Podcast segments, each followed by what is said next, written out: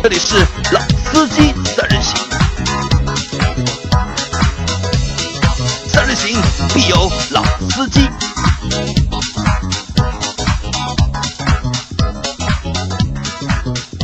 Hello，大家好，欢迎收听《老司机三人行》，我是周老师。大家好，我是杨磊。大家好，我是张波。啊，今天我们三个人在这一在这里，那个是过年以后的第三期节目。啊，对，那放的时间的话，应该是我们的元宵节。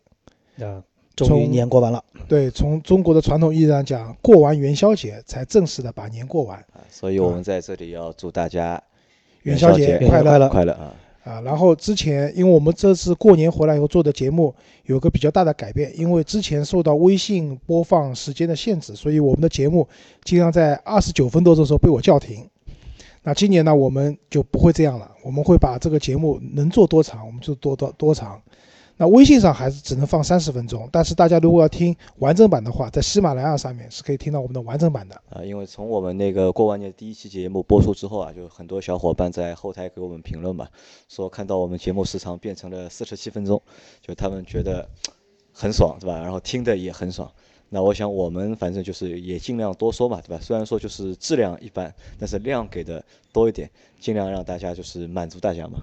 啊，对的啊，关于元宵节啊，就是杨磊有一个 槽点要跟大家分享一下啊。大家可以，我大家说一下，就是元宵节，我们传统的元宵节做点什么事情？大家元宵回忆一下节。放个烟火，吃个汤圆，拉个兔子灯。啊，基本上就这样的。那其实我觉得元宵节，因为过年嘛，就是在过年的过程当中啊，就除夕和年初一、年初二，可能我觉得是所有人大家都一起过的，对吧？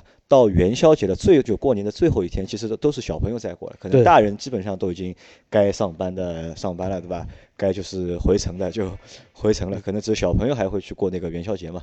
那我们小时候可能在过元宵，就是除了吃汤圆之外，最让我们起劲的一件事情，应该就是拉拉兔子灯兔。子灯。对，你们小时候有没有这个传统？啊，有那个时候小时候自己做嘛，我就记得我爷爷啊，就是小时候他是一个象棋爱好者，下的也很不错的。他那个时候为了给我做兔子灯啊，把自己的象棋四个象棋烫了四个洞啊，做轮子啊对吧？做轮子的有这个有。啊，这个现在我想起来啊，也觉得还蛮感动的这个事情。对，但小时候好像，你说这个一个过节没有兔子灯，我记得我有一年哈元宵节没有兔子灯，然后我真的是那天晚上是极度极度的不快乐。就看着别的小朋友就对，都是有兔子灯。拿着兔子灯或者是拉着兔子灯，心里 很酸，吧？对对对，然后就没有办法嘛。我爸是第二天给我做了一个，算是给我补做了一下，让我拉着下楼逛了一圈。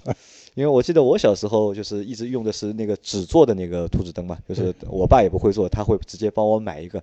我记得有一年我爸帮我买了个纸做的，然后那年呢就是出来了塑料的那种，就是有一个手电筒的，可以就是啊提着的。然后我叔叔给给我妹妹买了个塑料的，对，我就很羡慕，我觉得塑料的很高级很高级。然后我我只做的看上去有点破，那我到今年的时候，我到就前天吧，应该前天。我在想，是不是也要给我的就是儿子女儿也买一个兔子灯，让他们玩一下嘛？因为我家在住在一楼嘛，就跑出去的话相对来说比较简单一点。那我就去淘宝看了一下，但不看不知道，一看吓一跳。就是我认为兔子灯这个一个作为一个中国的一个传统的工艺品，其实应该是一个蛮好的一个东西。但是我淘宝搜了一下，就是惨不忍睹。就各种奇葩造型。对各种奇葩造型，就是很难看，就塑料的看上去就是很廉价，然后看上去就是也不像兔子，画的很奇怪。然后纸做的呢就更更奇葩了，就是类似于像纸做那些兔子灯，就像那个纸扎铺，你们知道吧？就 就有那种就有那种感觉，就是看上去就有点恐怖，有点阴森的感觉。然后满街都是飘着阴森森的小兔子。其实这个是为什么知道吗？因为以前我们小时候兔子灯基本上都是真正的手工做出来的，我们讲这是匠人精神。现在这些东西都是工业下的产物，对，所以一定是不好看、不好玩的，质量也是非常差的。而且我记得小时候啊，你像做兔子灯的框架，我们最早是用那种竹篾，竹篾啊，对，然后稍微后面一点嘛，有些是用铁丝、铅啊丝那种。但是那一个兔子灯，实话说，我们可以用好多年，最多就是后面换成那个外面那个纸。纸啊，对。但现在几乎都是就是拉一次或者一个小时就结束，明年再买新的。我过年的时候在南京给我女儿买了个兔子灯，十分钟就玩坏了。十分钟就玩坏了，对吧？漂亮。那其实我想啊，因为已经不能放那个鞭炮、鞭炮和烟花了嘛，对吧？这作为一个过年的最大的一个就是习俗，这可能就是我们以后越来越多的城市也会禁放禁。放烟炮，对，那其实我想，元宵节如果兔子灯如果再不拉的话，那传统真的丢没了，那可能这个传统真的就是一点一点的在在流消失失了。对所以大家感兴趣的话，可以网上搜个教程，自己做个图纸的自。己做个图纸。其实不难的，我做过的，其实不难的。对，很有乐趣。好那接下来还有一个事情啊，就是我们上一期节目在盘点销量的时候呢，我们把那个名图说成了是起亚起亚的这个也有很多朋友小伙伴来指正啊，其实是现代的嗯旗下的一款车型。那这个说明什么呢？说明一个方面是我们的业务可能还不够熟练，另外一方面呢，就是韩国车啊，我们关注的也确实少不太不太上心，对吧？看的确实不多。啊，以后这方面的错误我们尽量避免。那今天的话呢，就是又是一个新的选题。其实在上期节目里面，周老师也预告过，我们会做两辆车的一个对比。那我们这个节目的话呢，就是叫老司机选车。当然了，这个老司机打引号的，不是说我们真的有多好经验，给你多正确的建议，只是说我们会把选择一些市面上比较热门的，或者说大家嗯对这个车关注度比较高，经常会在这这两款车中间犹豫的这些车型拿出来，那我们去体验，包括体验它的 4S 店的服务，包括车的试驾，包括车的整体一些配置，然后呢，我们会去做一些对比，给大家在选车的时候一些参考建议吧。啊对。对。啊，好，那我们接下来进入正题了。我们这期节目要讲的两款车型呢是别克的 GL 六也是大热车型，比亚迪的宋 MAX。对，这两辆车都是在去年的下半年上市，也是什么呢？也是一个就是新的一个车的一个类型，就是家用的一个 MPV。其实在这两辆车还没上市之前，中国市场上就是很难找到就是真正意义上的家用 MPV。纯家用的 MPV。对，我们可以看到两两个两个极端吧，对吧？像 G L 八、奥德赛啊这种都是其实都是偏商务的，因为都比较大嘛，价格卖的也比较高，都是偏商务的。或者还有一种就是像我去年买的宝骏七三零啊，或者是长安的一些其他一些由面包车变到就是 MPV 的那种，就是但是呢，那个呢又是其实也是偏商的多一点，可能拉货啊什么多一点，不太就是完全适合家用。对对，纯从造家用造型上面啊，就是不太适合家用。就对包括 MPV 市场的常年的龙头老大五菱五菱啊，五菱宏光，对吧？这辆车其实也不是一个真正意义上家用的 MPV，大家买这个车的话，可能还是拉货居多吧，我觉得。对，尤其是可能到你像一二线城市里面，要挑一台，呃，外形、包括性能、包括配置、包括内饰等等各方面都适合家用的 MPV 确实不多。那其实，在去年啊，去年的话，就是其实有两种车型，就是又重新就是抬头嘛，对吧？一个是在去年年中上半年的时候有那个旅行车，就是小热了一阵，对。然后到下半年的时候来了就是家用的 MPV，MPV 但从实际的销量上面来看，旅行车其实也是只是热了那么一一小阵段时间，但并没有走出就是可观的销量。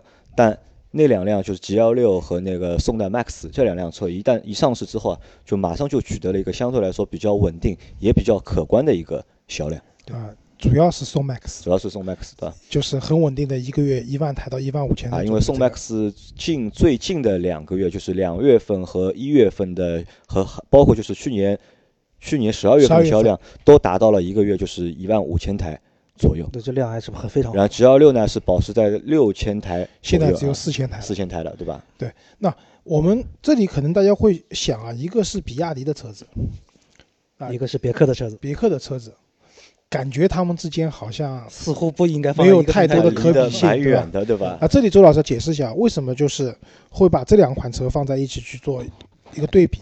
那第一个，刚才我们讲到了，它是一个相对来说比较新兴的，就纯粹的家用 MPV 这样的一个细分市场。那这两部车的话，都在这个细分市场里面。那我相信在选择车子的时候，大家还是会在这两个车子或者说两个品牌中间去徘徊的。毕竟他们之间的差距并不是说一辆宝马和一辆比亚迪之间的差距，这是一方面。那第二方面的话，他们之间的价格其实还是有一定的重合度有呃重叠的区间，重叠区嗯间是没有，对吧？有对，但是那个这里要讲的是什么？就是你的预算如果只有七万到八万块钱的话，那基本上就别克的 GL 六你只有考虑了。对，对吧只能选。但是如果你的预算在十二万到十五万左右，就落地价差不多十五万左右的话呢，那其实 G L 六也可以买到了。因为根据我们的经验啊，就是普通家庭购车的一个预算，基本上就在十到十五五万左右，对，之间。对？那在这个区间里面，其实这这两部车的价格是有一定的重合度的。你既可以选择相对实惠一点的比亚迪，同时你也可以选择 G L 六，可能品牌上会给你更多一些面子。那所以在这样的情况下，我们会做这两台车的一个对比。那本来我们觉得可能我们要去看车试驾，各方面来说，应该在上海来讲应该都蛮方便的了。对。但实际上的情况却不容乐观。啊而且我我想到的啊，就是因为这只是我们的第一期的节目，其实，在我们第一期的就是节目当中，我们去试驾这两辆车，其实过程啊，并不是太顺利还是小有啊、坎坷。可能到之后的节目，我觉得还有点难做的，对吧？因为啊我们不想去问就是厂商借就是公安公司的车嘛，我们想实际的去到 4S 店，这样的一个真实性的感受会更多一点，也就是大家能开到的车，我们也能开到的车。但好像 4S 店的就试驾并没有我们想象中的就是那么方便，对吧？啊、那可能是这样，就是因为像我们之前比如说买一些 BBA 的这些车型，那这些厂家的话，基本上都是规定 4S 店你有一一种型号的车，就必须提供一辆试驾车。比如说你宝马三系、五系、一系、二系，它都会有试驾车。而且你去看车的话，他们的销售人员都会非常主动的邀约你做试乘试驾。对他们是希望你能够上车去感受。但是好像比如说别克也好，比亚迪也好，就没有这方面的热情。啊，并不是那么积极啊，对，是不是车子不愁卖或者怎么样，我也不知道。先讲比亚迪吧。那比亚迪的店是我联系的，呃，那现在因为找四 S 店很方便嘛，你去汽车之家也好，或者其他一些网站也好，都会有经销商的联系方式。那打电话过去，本来我们想就近原则公司附近找一家店，那打过去以后就是说展车有，但是试驾车没有。然后他推荐我去他们浦浦东的另外一家店，那他说试驾车在那家店里面。所以呢，这个还算好，我们就算联系联系完了以后，到了现场，上午联系的，下午过去，我和杨磊就完成了试驾。嗯、总体来说还算顺利，还算顺利啊。但是别克这边的话就没那么顺利了因。为我们那天是兵分两路的嘛，我和老周是去的是比亚迪的 4S 店，张波是先去的，啊别克，的我们去的是比亚迪的 4S 店，张波去的是别克的克的 4S 店 4S 店，但张波的情况不是太顺利，甚至觉得张波有点生气，对吧？然后说句说句说句实在话，就说如果说我那天真的是想去看车买车的话，我真的很有可能就因为那家 4S 店的那种态度，我直接选择放弃。那大概事情是这样的，就是我那天呃到了 4S 店门口之后呢，因为确实就是东昌玉桥的那个别克 4S 店停车位可能相对紧张一些。那我到的时候呢，可能就车位没有了。那我停在门口，那个保安妹妹说啊，里面没车位了。那我说好，那我正准备给那个老周和杨老师发短消息，我说没车位了，我准备掉头出来的时候，那个保安妹妹过来说，已经跟你说了没车位了，你还停在这里干什么？那我觉得也有可能是挡了人家通路嘛，也蛮不好意思的。我我车窗下来之后，我说哎不好意思，那我现在掉头出去，我说麻烦你问一下，这里附近哪里好停车？保安妹妹非常这个严厉的告诉我，已经跟你说过没有停车位了，你要么就停在马路边，警察贴条我们不管的。然后我当时就觉得说，就也就随口带了一句嘛，哎，我说你这个说话的态度能不能好一点？没想到这一句话点燃了保安妹妹的这个热情，嘁哩咔嚓一顿吵。完了之后呢，在我掉头的过程当中，我非常清楚的听到了一句话，他跟另外两个当班的保安说，今天就是不让不让这辆车进去。那我事后其实也检讨了一下，说我有没有在态度上很恶劣，或者用词上很不当？事实上并没有。而且我从前到后就从他跟我说这个车停不进去，到我准备掏手机给周老师和杨磊发消息的这个过程，大概也就是十五秒到二十秒。我我不知道说，就就该怎么去，因为我们一直在说啊，四 S 店的一个服务就是卖车，我买车买的是什么？我不光是买一个产品，我是买的你这个品牌的从头到尾的一系列的服务。那你的四 S 店既然是这种态度，连买来面对一个潜在的消费者的话，那我真的不敢想象，说我进到这家四 S 店以后，甚至我买了车以后，会不会也会有同样的这样，比如说被冷遇啊，或者等等这样不愉快的事情？其实我觉得你这个其实也不是什么新鲜事情啊，因为别克的 4S 店的这个态度啊，也是历来口碑就是不算太好历。来就是口碑就不是太好。因为我曾经在我买第一辆车的时候，就是我去到过别克的 4S 店嘛，因为那个时候我我看中是那个英朗嘛，就是还是老的那个英朗。但是我坐在车里面和我老婆坐在车里面坐了大概将近七八分钟吧，大概就是愣是没有一个没有人过来接待，对，而且而且那天就是四 S 店里面根本就没有人，就是没有顾客，很多就是那些销售都站着，但他也不过来。对，我也不懂，可能是因为那个时候我年纪比较轻，对吧？他觉得可能我不是这个车看着不像买车的人。不像买车，对吧？后来我就果断的就放弃了嘛。可能那么多年过去了，也大概有六五六年过去了，但可但是还如果还没有改观的话，那的确这可能是一个比较严重的一个问题啊。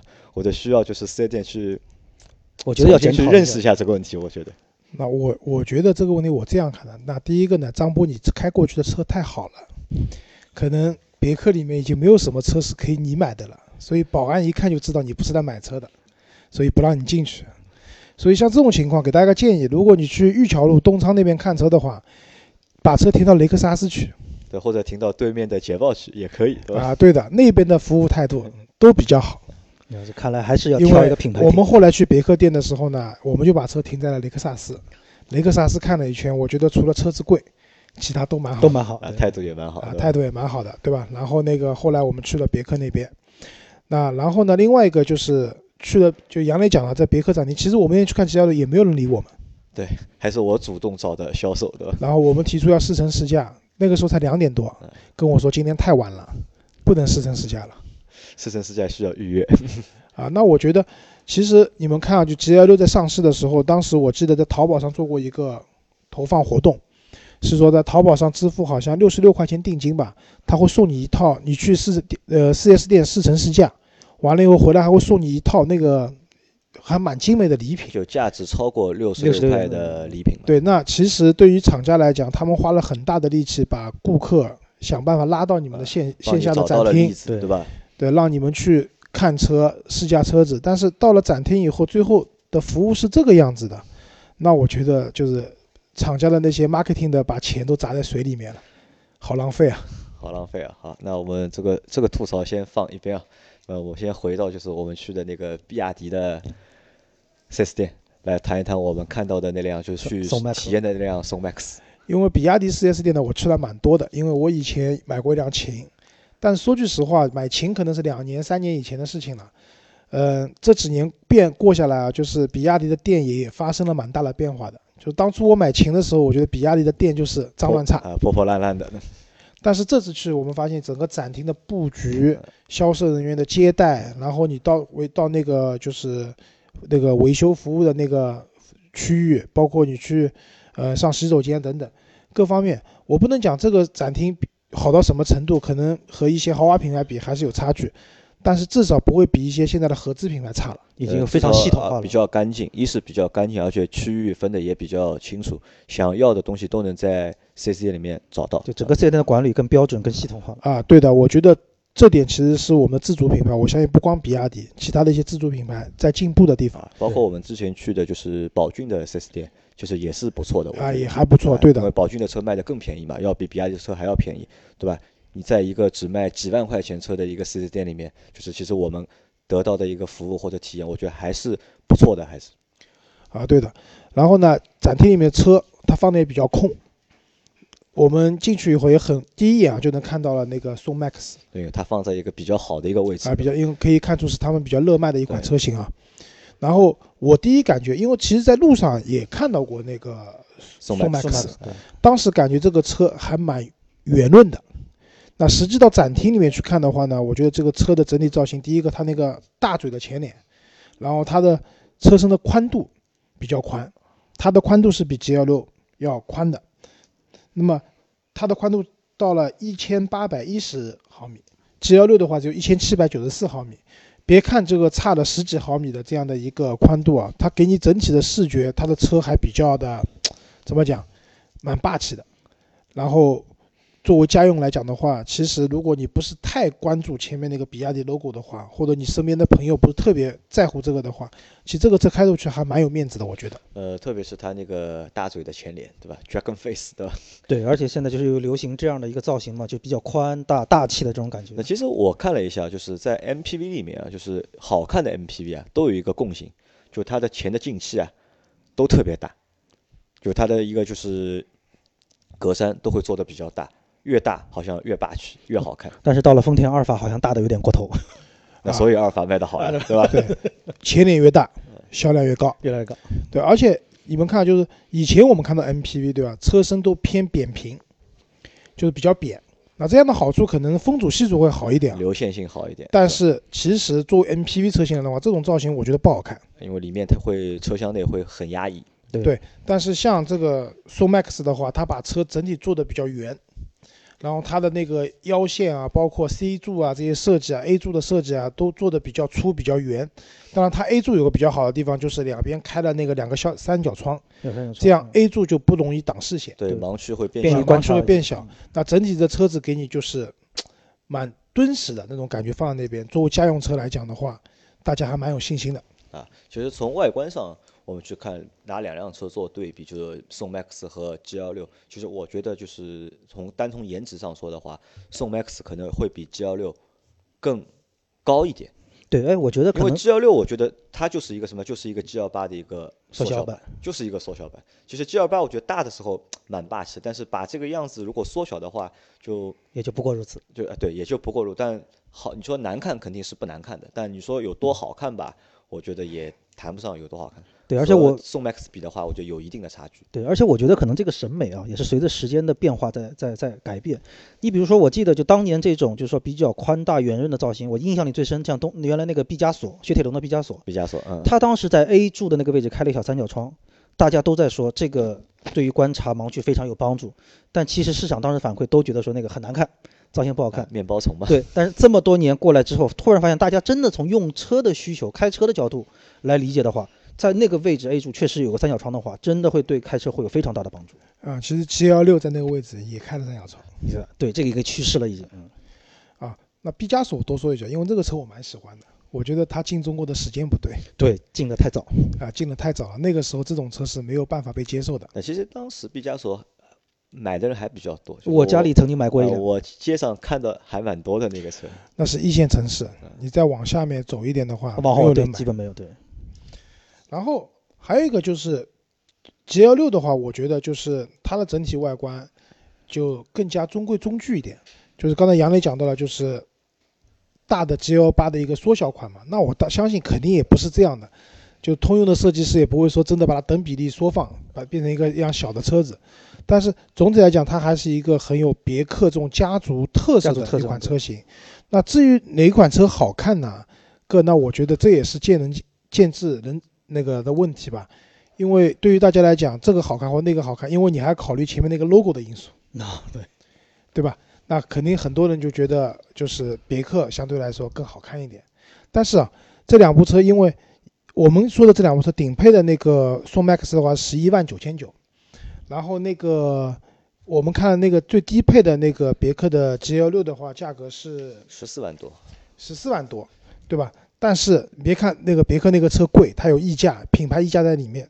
但是当你走到车子里面去以后，你会发现这个时候两部车的差距才叫那个大。啊啊！前面我们说了外观嘛，那现在我们来说一下内饰。内饰其实因为我之前在没去四 S 店之前，我在网上就看了两辆车的一个内饰嘛，在照片的从照片角度去看呢，我就觉得这两个车的内饰都不怎么样。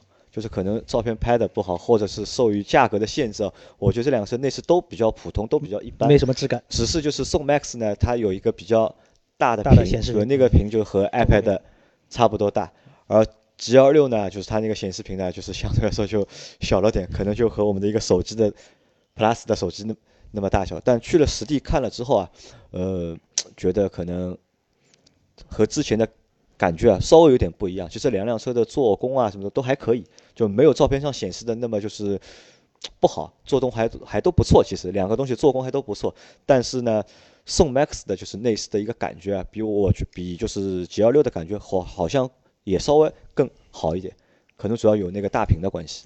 宋 MAX 的内饰有点像什么？就是现在当下流行那些新能源车的这种内饰风格，没有太多的按键，一个硕大的屏幕硕放在中间。大的中控屏，那这个屏幕我在杨磊的要求下特意体验了一下。它首先它里面是一套原生的安卓系统，对，嗯，然后呢，它里面有个叫比亚迪市场，可以在里面下载各种各样的 APP，应用啊，啊，包括像爱奇艺看视频的，对吧？像喜马拉雅也可以下载。啊，对，然后可以用导航，导航导航。然后呢，这个车子每个月提供给你一 G 的流量，啊，一 G 流量的话，其实用来看视频肯定是不够了，但没关系，就是通常都是车子分享热点给手机，但是你知道我们的手机现在流量都很多嘛，嗯对，所以我们可以用手机分享流量给车子。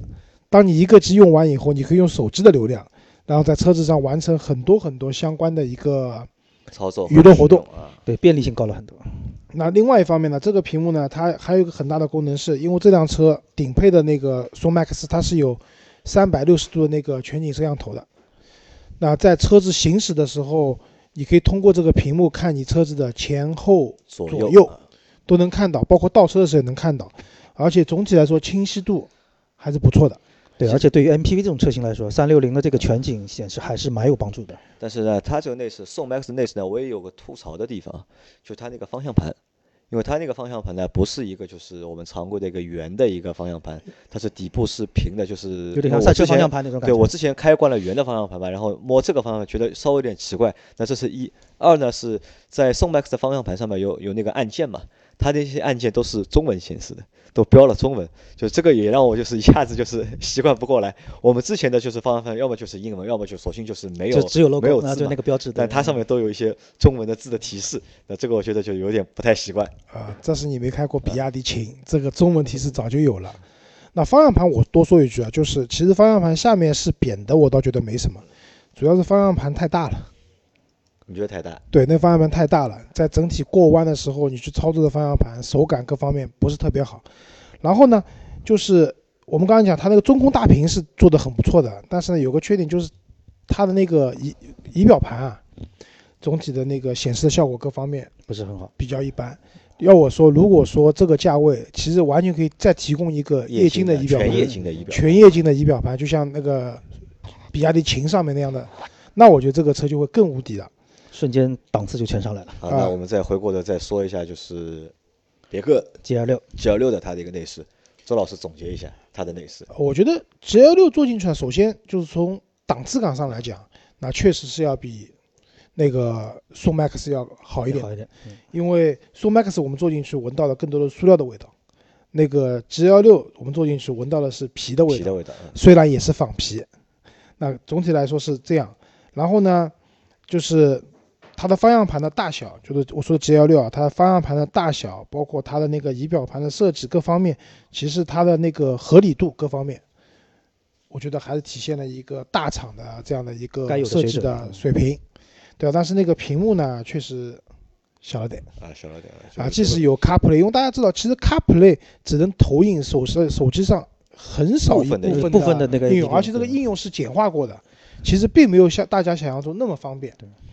然后另外我想说，就是这两部车它都有全景天窗，这方面呢，那个也是 G L 六会好一点，因为 G L 六那个全景天窗是分两段式是可以打开的可以打开。嗯然后宋 MAX 那个全景天窗呢，销售讲这个叫天幕，就是是不能打开的，就上面可以让你透个光是一个玻璃车顶吧。啊。那我我觉得其实还不如给一个小天窗来的实用一点，不能打开的全景天窗，要我觉得它干嘛呢？对，我觉得意义不是很大。而且会非常热。对，而且我印象里好像天幕这个说法最早是在欧宝的某些车型上进口的时候，赛菲利，对赛菲利对，就是说那个是天幕，上有好多玻璃顶上，但是都不能打开的。我我同学有辆这个车包括 Smart 嘛，Smart 的车顶也是一个全景的一个呃天窗嘛，不能打开的。啊，对。然后呢，我们接下来讲讲就这两部车，大家比较关注一个空间的问题啊，。空间哈，其实这两个车就是从尺寸上面是相接近的，但最大的不同在于什么呢？它们的一个座椅的就是分布是不同的。啊，对，嗯，说 Max 是一辆七座车。七座车，嗯，，G L 六是辆六座车，说 Max 是二加三三加加二。二，G L 六是二加二加二。我们现在讲说 Max 啊，就是我们不讲第第一排空间，第一排空间正常人都够用。嗯，就是我们开车，不管是杨磊这样体重不到一百斤的，还是我这样两百斤的，第一排空间都不是问题。我们讲第二排，那第二排空间的话，就是宋 Max 的第二排是可以前后移动的，对，前后移动吧，嗯，大概有十公分左右的一个移动的距离。那这十公分呢，你别小看这十公分，其实还蛮重要的，因为如果推到最前面的话，第三排座椅是可以将将坐下人的，但是这个时候，嗯，它的第二排座椅的腿部空间表现很小。不是特别小。了。那所以就是这个车就是坐七个人啊，其实还是一件比较累的事情。对，因为这两部车啊，我们讲它作为家用的 MPV，其实它满载的时间应该是不多的。对，只不过是偶尔全家出游的时候作为应急使用的一辆车。因为如果说你想每个人都坐得舒舒服服的话，这个尺寸级别的车子没有一辆车可以满足你的啊，对，这个其实也只能算是一个假七座嘛。对，啊，对，所以第三排的座椅的那两个，其实对大家来讲是应急使用的。那么还是说回那个宋 MAX，宋 MAX 第二排，如果你的腿部空间想要获得比较好的腿部空间的话，你就要把座椅第二排的座椅推到最后。其实这个时候第三排几乎没有没法坐，没有办法坐人没法坐人。小孩都没法坐了，所以你要把给第三排留空间，然后第二排的人就会憋屈一点，但也不是不能坐，这个就是这辆车舒适度的一个会差一些。啊，特点。就是包括就是 G 幺六也是同样的一个情况。那 G 幺六呢，有个问题是它第二排设置了两个位置，它六座车呢好处是六年里面免检不用上线，对吧？七座车不行，两年一次是要上线的，两年一次对吧？那另外一个呢，它第二排两个座椅呢中间留了个过道，相对来说你人到第三排去要方便一点对，。上下车会方便。但但其实问题来了啊，问题来了，就是 G 幺六的车身宽度啊，我们刚刚讲了，比那个宋 MAX 要少了十几对，那个厘米，对吧？那么在这样的情况下，你会发现一个问题，就这个车的本身这两部车的宽度其实都不算特别好的情况下，G 幺六更小，那么它中间那个过道留的那个距离其实是不大的，很小，你就大腿人要从中间的过道钻过去的难度。不亚于把第二排像翻宋倒爬进去麦克斯翻倒爬进的难度，其实没有太多。周老师肯定是过不了这个过道的。我是把那个宋 MAX 的座椅第二排座椅放倒以后，第三排去坐了，但我一个人要坐两个位置，一个位置的话我脚实在没法放，那个 G 幺六我就直接放弃坐过去了。第三排，对吧？就进不去了嘛。其实呢，我觉得，其实，在就是家用的 MPV 里面，像特别是这种尺寸的一个就是假七座的一个车型里面，那我觉得可能就是二加三加二的一个布局啊，会优于二加二加二的一个布局。啊、我也觉得是我们。试想一下，就是如果我们即使这个车我们因为是假七座嘛，不太会去坐满七个人，那正常行驶载人的话，那可能就是像 G 二六，它只能载四个人，对吧？因为前面两个，第二排两个嘛。但是宋 MAX 这种二加三加二的车型，第二排至少可以五个人。它就能坐嗯三个人。啊，对，因为这两部车有个最大特点是，当你第三排不坐人的时候，把第三排座椅放倒，它都能放平，整个后备箱是平的。我们看了一下，呃，你要是那种旅行出去那种大箱子、大的旅行箱，这个车子放三个旅行箱在后排没有问题。没有问题。那这也是这种车的一个优势所在吧？就当你偶尔需要满载的时候，它的后面两个位置可以应急的用一下。对于小孩或者说一些身材不是特别大、比较娇小的人来讲，短途坐一下还是可以的。但当你平时不用的话，它很方便的可以放倒。这个时候你的后备箱的一个行李就是空间啊，要比一般的轿车要好很多很很多。对，它毕竟开口高。这是它那个实用的性在那边。但我也试了一下，就是宋 MAX 的第二排当中那个位置，就是比较硬，就是和就是左右两那两个位置还不太一样。那其实就是坐当中的位置呢也比较难受，但至少呢可以坐一个人。对，其实我是觉得说，你像二加三和二加二这种布局吧，就是说可能在这么多年以来，大家也会习惯考虑一个问题，就是说我到底后排三个人坐满的机会有多少？那可能我觉得别克从它的这个角度，比如说一个是像比如说刚才周老师说，七座现在确实是有一个六年上，就是无法六年免检这个问题。第二一个也确实可能是我们正常情况下后后排座椅就中间那排座椅可能也只是坐两个人。那在这个情况下呢，他们可能觉得说更多的去保证左右就两位乘客的乘坐舒适性，舒适性啊可能会考虑的比较多一些。啊，其实啊，因为你对七座车没有需求，像我们这种有七座车需求的人，我跟你讲，我的轿车后面坐三个人的概率非常高。所以，如果我我我其实我是一个七座车的一个受众嘛，其实我买这个车的话，你还别说，我可能车上坐超过五个人的概率是非常大的。而且坐五个人的概率很高嘛，因为正常家庭嘛，就是如果我们和父母一起住的话，可能就是三口之家带上父母，那可能就是五个人。那如果这五个人如果要去坐进 G 二六的话，就会比较累一点。呃，不也不是累，就是刚刚大概好，就小朋友可能要坐到第三排去了，就是但实际上这个又是非常不建议大家一点，就把小朋友放到第三排，啊，对，危险嘛，相对，危险，危确实危险会大一点。没关系，你后第三排可以装安全座椅的呀。但实话说，就说呃，这个好像就欧洲在这么多年以来哈，就一直在说，就其实从整个车辆碰撞安全，尤其是后方、侧后方碰撞安全来说，呃，其实真的是不建议说把把婴儿座椅、把孩子放到第三排，因为毕竟你离后方的这个这个安全区域啊，已经是小，已经非常小了。啊，对，如果我买的话，安全座椅肯定是放在第二排的。所以呢，就是，所以我们还是回到一个原点啊，就是我们推荐这两款车，不是给那些你经常要坐满六个人、七个人出去的，对，你是偶尔应急使用的情况。但是呢，平时你这个车只坐，可能就前排坐人或者后排坐一两个人的情况下，但是它的后备箱又非常的实用，家庭嘛，对对，家庭来讲是非常实惠的一件事情。对你像短途出游什么，这就非常方便了。就我们把两辆车的就是第二排和第三排都放倒之后啊，看了一下这两辆车的其实一个后排的空间也是差不多大，对吧？也足够大。对，就第二、第三排都放倒的话，放个垫子就能睡觉了。如果你出去玩的话，它又是全景天窗，对吧？躺在车里面看星星啊、这也是又有全景天窗，对吧？这类车子的一个比较好的点吧，我觉得。好，最后我们讲下这个车实际开的感受。那比较遗憾，我们没有开到 G L 六，因为之前讲过了，试驾要预约，然后两点多说已经很晚了，试驾不了，那没有办法。但是我们宋 MAX 开到的，这里我们先讲一下宋 MAX 的一个试驾的感受吧。宋 MAX 1.5T 涡轮增压发动机，配的是六档双离合的变速箱，这一套东西都是比亚迪自己做的。嗯，怎么讲呢？就是因为我以前开过比亚迪秦嘛，就多多年以前也是这套动力总成，只不过是配了那个电动机。我我只能讲，就是比亚迪这两年这个 1.5T 啊，没有什么变化，不管是踩下去的感觉，转速提升后以后的声浪，车子加速的感受，没有变化。我觉得作为日常使用的话，够用肯定是没问题的，但是。就像他们销售也讲，这个车如果满载的话，动力不会特别好，因为毕竟排量在那边。嗯，油耗的话，日常使用的话，基本上在在七到八升左右吧，一个综合油耗，我觉得符合这个档次的车型的一个水正常的水平吧。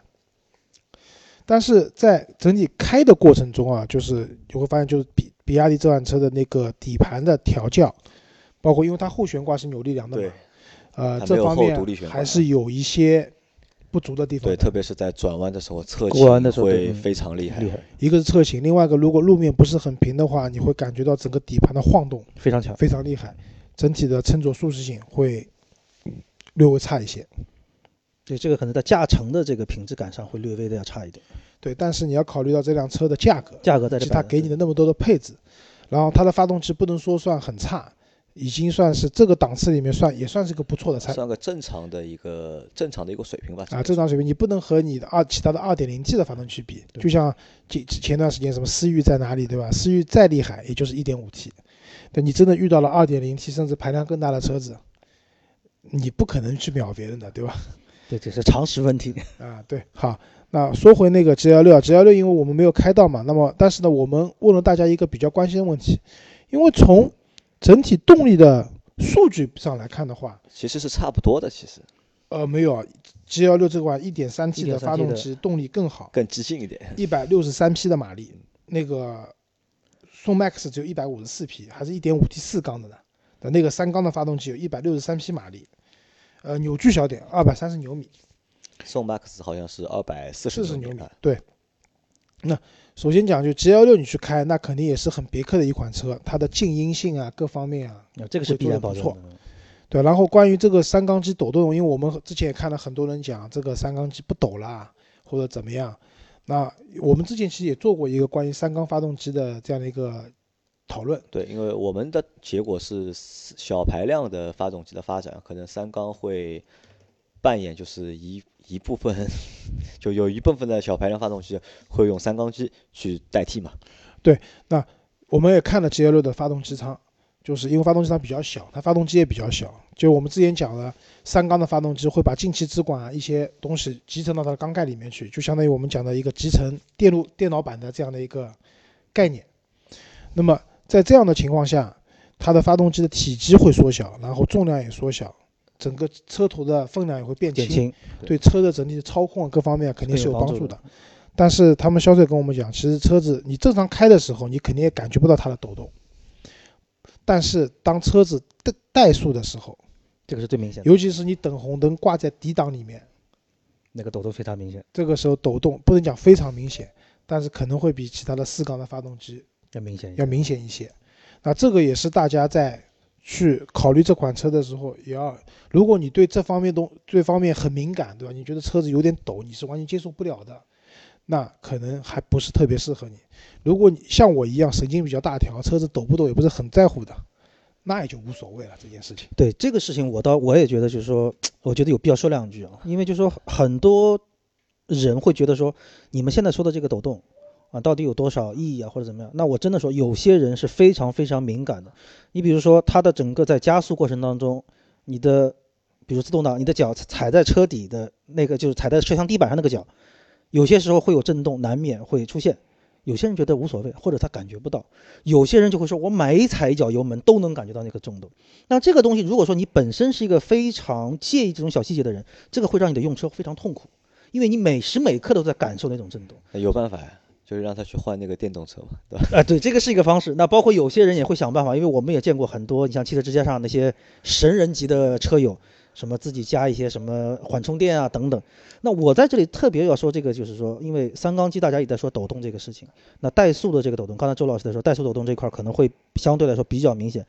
那对于你那些真的无法接受的人，真的建议你们要么就怎么说来，叫提前预约试驾，亲自感受一下，要么就真的是好好考虑，不要忽视这种问题。省得你以后买完车之后再说这个车怎么会这么吵，怎么其实我我这么认为啊，如果你真的是很介意就是抖动的话，基本上可能我们现在能够买得起的那些车啊，就是可以开的，就是从十万到二十万，哪怕到三十到三十四万都一样的问题。抖动，我觉得都是都是差不多的。昨天周老师做我的那个英菲尼迪，还在我们还在讨论这个问题呢。我这个车怎么那么抖，对吧？啊，你那个是抖出新境界了嗯，下次保养用好一点机油吧。好吧，这是另外一个问题了。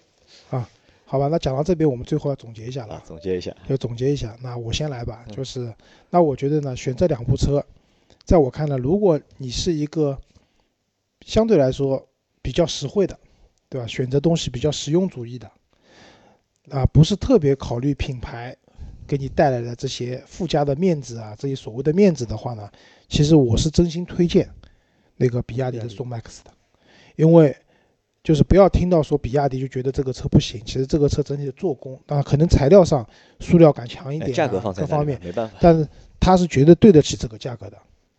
它的配置各方面的使用，你在日常使用中其实都是蛮实用的一些东西。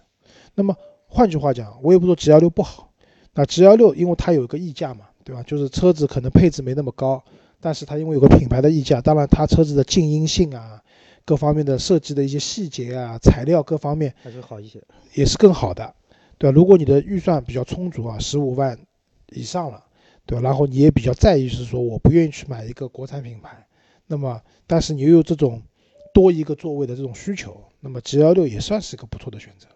但个人比较倾向于还是比亚迪的宋 MAX 更值得选择一些。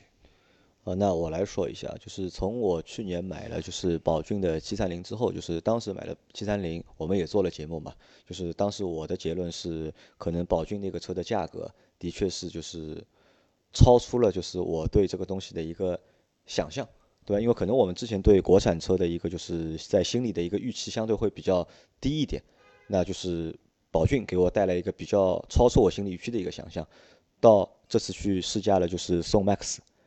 给了我也是同样的一个感觉。那我认为十万块钱左右买一台就是自主品牌的车，对吧？就是该有的也都有了，对吧？你真的要去硬挑毛病的话，其实也比较难挑，因为在这个价格的就是区间范围之内，你要去硬去挑毛病比较难挑，也算一个就是物有所值的一个产品。那这个对我觉得是对谁来说比较好呢？对那些就是普通家庭，对吧？我可能一家人我只能买一辆车，对吧？可能我一家有五口人，或者是我有六口人，但我只能买一辆车。那这个车我觉得是一个比较好的一个选择了。对，所以我也是觉得说，我们今天这次节目，我觉得重最大的意义在哪里？就是说，我们把这两辆车放在一块儿来比较，更多的是说，在这个细分市场里面，对于这种新出来的这种车型，那大家肯定是对，尤其对于家用来说，肯定是有这种想要去了解的愿望和这种需求，应该是真实存在的。所以说，我们希望也就是说，把这两个车的给大家的介绍呢，也能够让大家说，我们不是一定说是以售价或者说以这个。层次档次来做这么一个硬性的一个比较的一个东西，我们更多是说从需求的角度出发，你对这个类型的车有需求，那我们说给大家介绍一下这两款车的情况。啊，对的，好的，那这期节目就到这里。好的，那我们在下周呢也会做两辆车的，就是一个对比。因为预估的话，我们下周应该会出的是轩逸和那个英朗新的英朗，就三缸的英朗去做一个比较。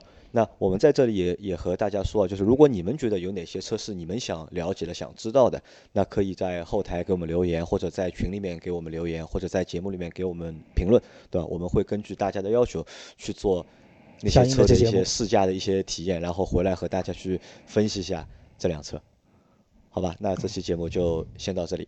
好，谢谢大家，再见。大家再见。好，再见，拜拜。